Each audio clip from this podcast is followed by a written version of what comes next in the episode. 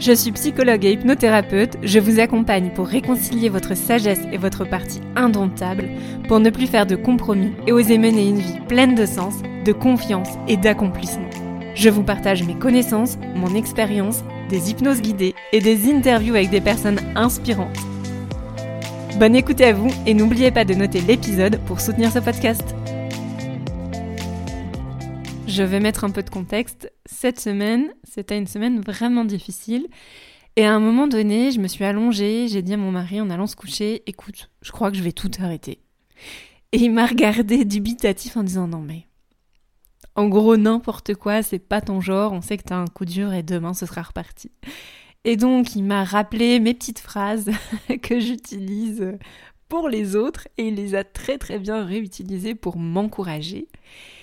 Et aujourd'hui, j'ai eu envie de vous faire un épisode un peu spécial, un peu feel good, j'espère, pour vous dire, ok, alors comment on fait quand on a envie d'envoyer tout péter?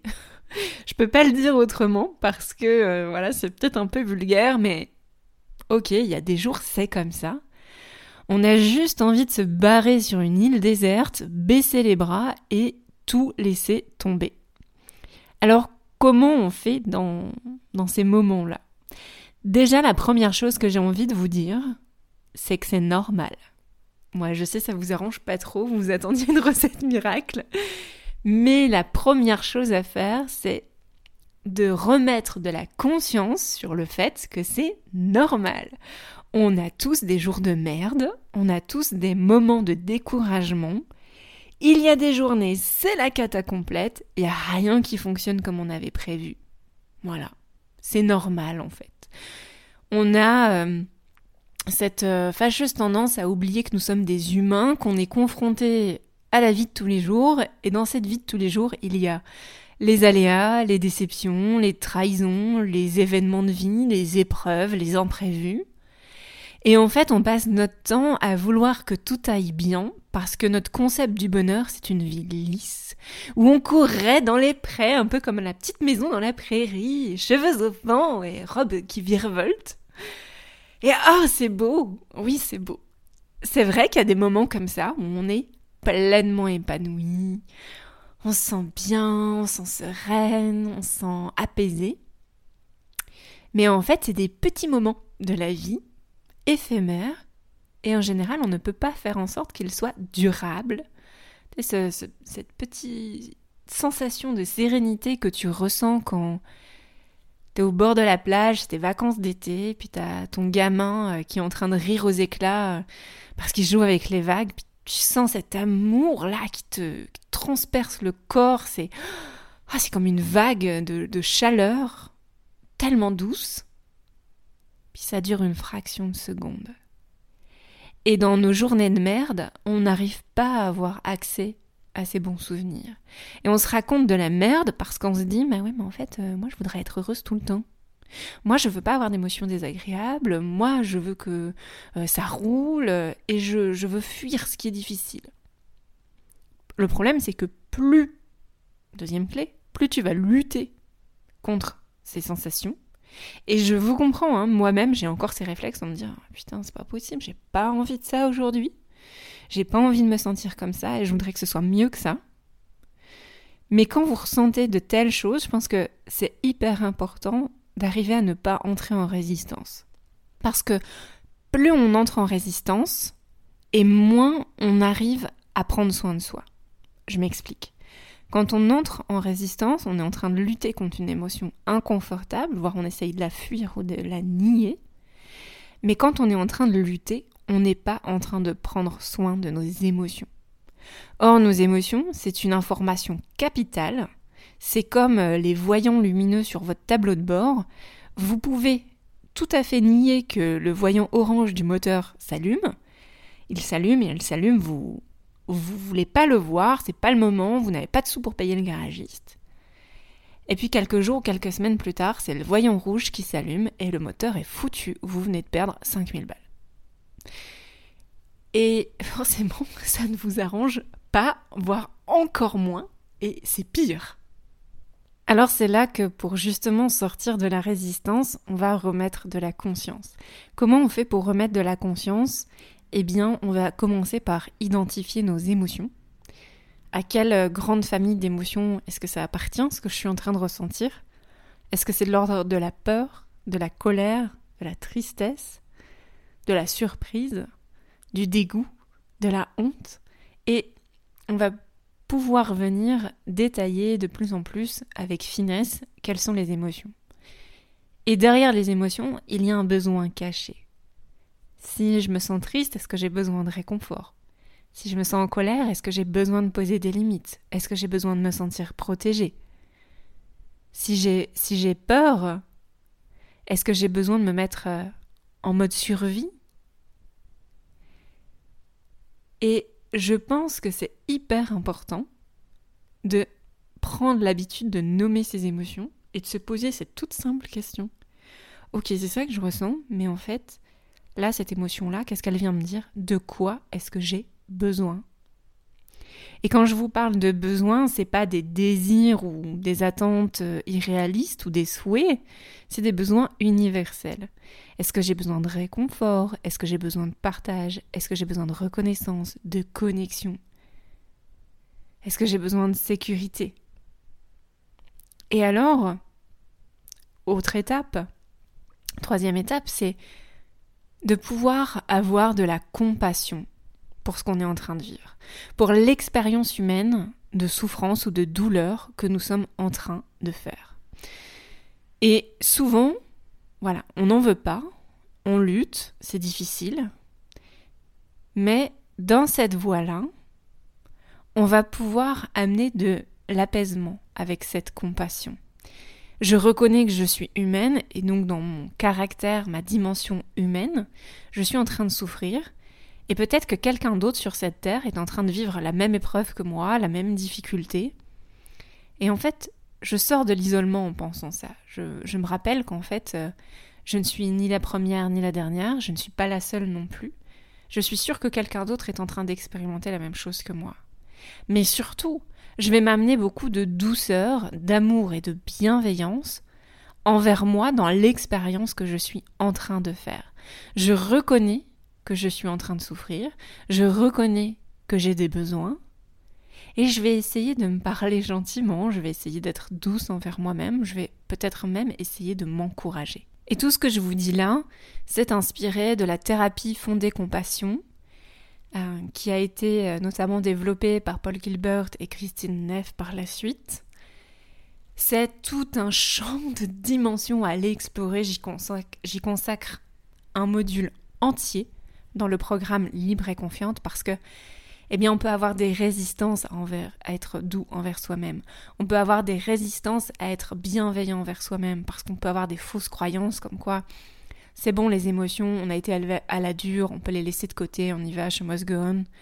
Ou on prend ça pour des faiblesses ou de la vulnérabilité ou de la paresse même. Parce que c'est les croyances qu'on nous a transmises et elles nous empêchent d'aller accéder à cette amour inconditionnel de soi-même, à cette douceur envers soi-même.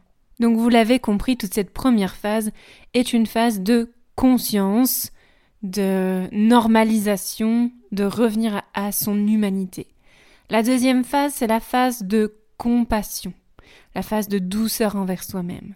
Et puis ensuite, il y a toute une phase d'apprentissage à mon sens.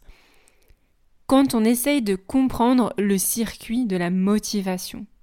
Souvent, on pense que la motivation, c'est quelque chose d'inné qui fait partie de notre personnalité. Certains ont plus d'énergie que d'autres, etc.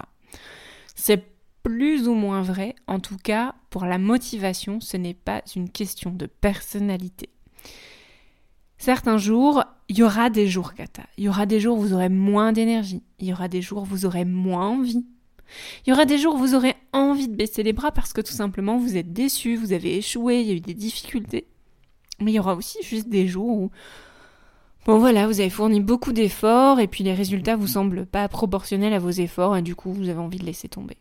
Et je crois que c'est hyper important d'apprendre à construire la physiologie de la motivation et de la maintenir. Et pour ça, je pense qu'il faut apprendre à comprendre comment la motivation fonctionne. La première chose que je peux vous dire sur la motivation, c'est que c'est une énergie une énergie qu'on va utiliser pour se bâtir une vie pleine de sens.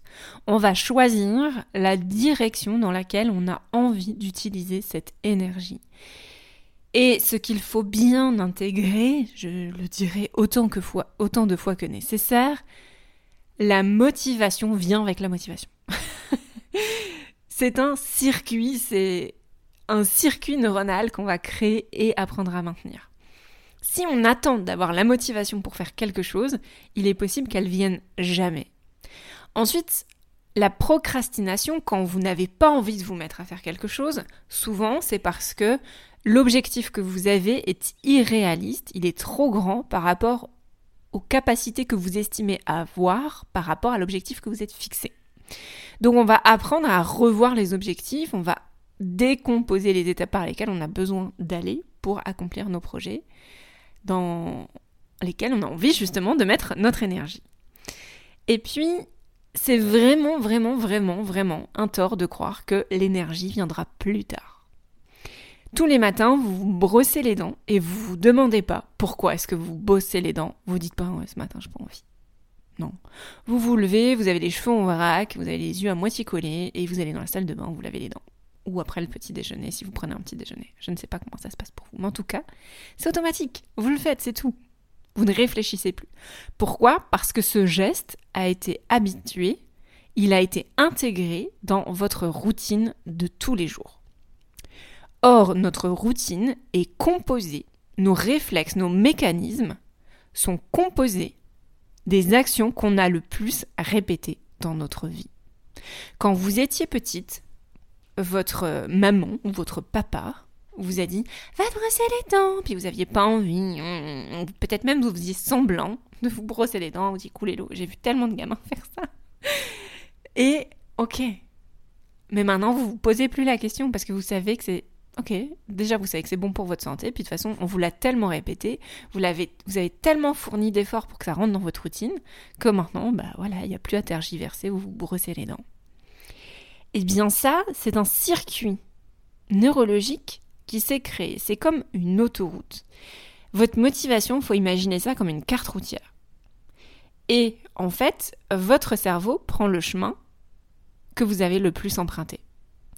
Et si vous voulez changer de chemin, eh ben va falloir créer une autre route. Et pour que vous ayez l'habitude de prendre cette nouvelle route, il va falloir la prendre, la reprendre, la reprendre, la reprendre, la reprendre. C'est comme quand vous déménagez. Au départ, vous ne savez plus aller au travail parce que c'est une nouvelle route. Et puis c'est à force de la prendre, de la reprendre, de la reprendre, puis un jour, vous arrivez, vous allez au travail sans GPS et vous connaissez la route. Et un jour, vous n'avez plus besoin de réfléchir, vous connaissez la route. C'est automatique. Mais ça demande de la répétition. Et souvent, quand on est en train de faire un nouvel apprentissage, j'ai remarqué encore plus quand il s'agit de développer sa confiance en soi, on a cette espèce de croyance que ça devrait être facile. Je ne comprends pas d'où ça vient, où on peut se dire, bah alors si j'apprenais à jouer aux échecs, ça va me prendre un an d'apprentissage dans un club, mais par contre, je veux développer ma confiance en soi, demain, il faut que ce soit réglé, ou la semaine prochaine. Alors que le chemin, le circuit neurologique que ça vous demande de créer et de le nombre de chemins que ça vous demande de créer pour avoir confiance en vous, c'est juste hallucinant. Il y a un chemin pour votre rapport à l'échec. Ah bah tiens, quand j'échoue, euh, bah plutôt que m'auto-flageller et baisser les bras et d'abandonner, bah en fait, je vais prendre le chemin de la compassion. Ok, mais en fait, je vais devoir le répéter beaucoup de fois, ce chemin de la compassion pour pouvoir gérer les échecs. Et bordel, j'y arrive pour quand j'ai un échec, mais quand je croise une fille à une soirée que je trouve plus jolie que moi, je, je recommence à m'auto-flageller.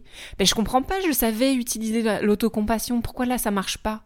Parce que c'est une situation différente. Là, on est dans le, le programme euh, euh, de votre cerveau comparaison.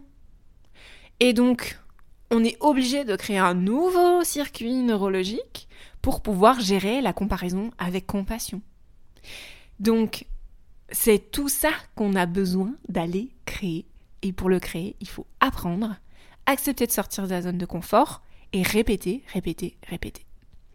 Maintenant, le dernier point qui me semble vraiment essentiel, c'est que pour pouvoir développer votre capacité à aller de l'avant, à pas baisser les bras et ok, let's go, après avoir fait toutes ces étapes de conscience, de compassion, euh, d'acceptation que j'ai des chemins et des circuits neurologiques à créer, eh bien, la dernière étape, c'est d'apprendre à créer un environnement qui soutient votre énergie.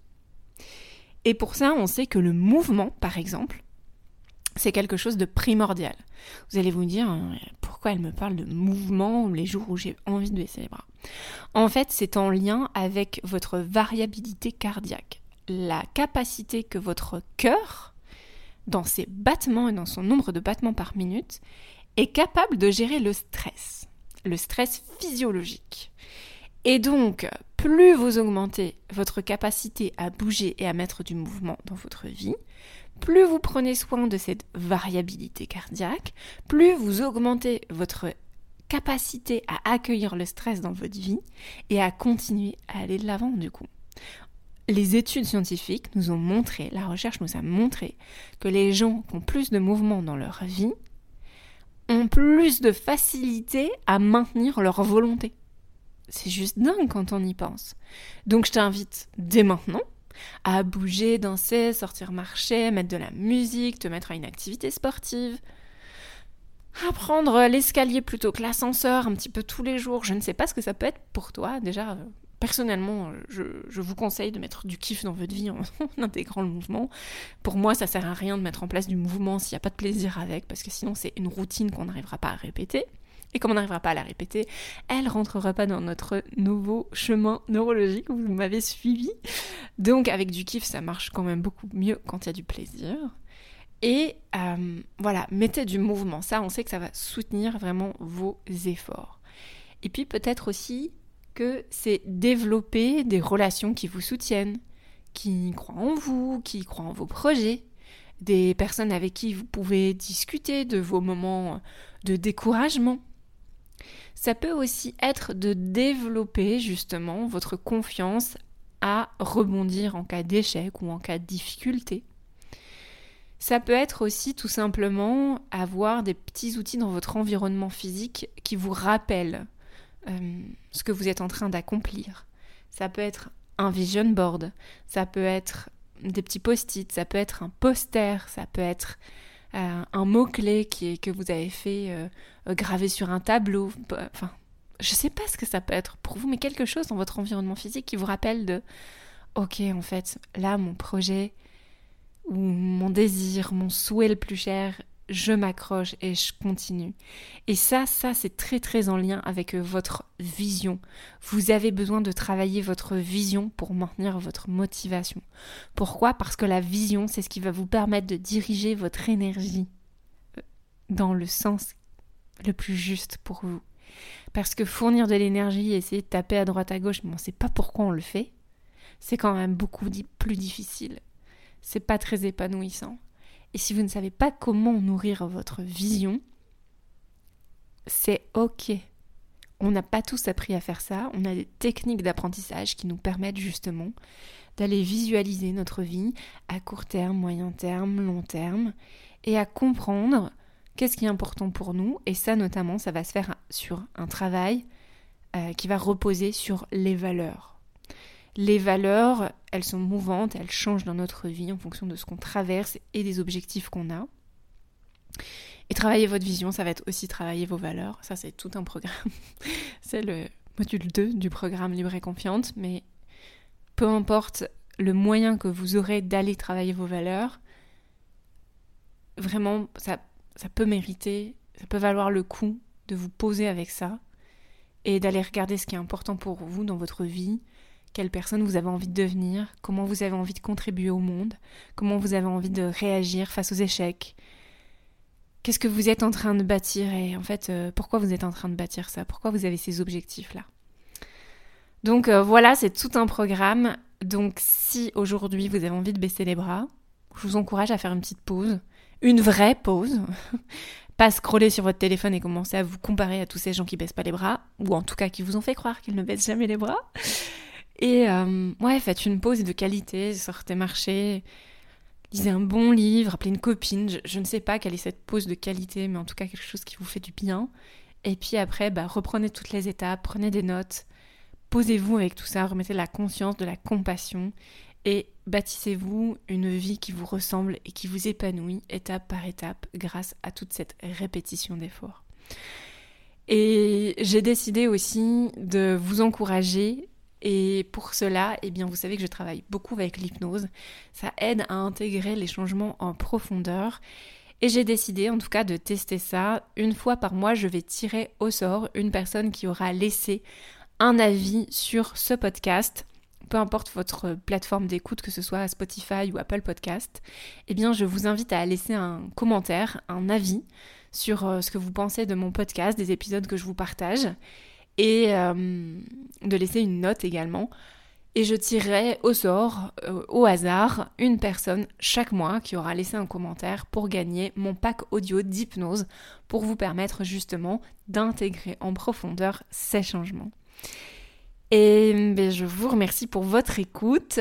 Je vous encourage à me faire un petit coucou sur Instagram quand vous m'avez laissé un avis, parce que souvent ce sont des pseudonymes dans, vos comptes euh, avec lesquels vous écoutez le, le podcast. Et donc pour que je puisse vous contacter, vous donner accès à votre pack audio d'hypnose, il faut que je sache où vous l'envoyez. Donc, euh, quand vous m'avez laissé un avis, n'hésitez pas à m'envoyer un DM sur Instagram à bettine-du-8 Gérésec. Et je vous dis à bientôt, je vous souhaite bonne chance. Et courage à vous, je sais que vous allez pouvoir contacter toutes vos ressources pour aller vers cette vie beaucoup plus épanouissante et plus juste pour vous. Merci pour votre écoute. Et si vous avez envie d'aller plus loin, je vous invite à aller télécharger ma méditation gratuite. Le lien est dans la description ci-dessous. Je vous remercie pour votre écoute. Si mes mots vous ont fait du bien, eh bien pensez à liker, noter ou commenter cet épisode. Cela contribue à cultiver toutes ces graines et cela m'encourage à développer ce podcast. Merci et à bientôt.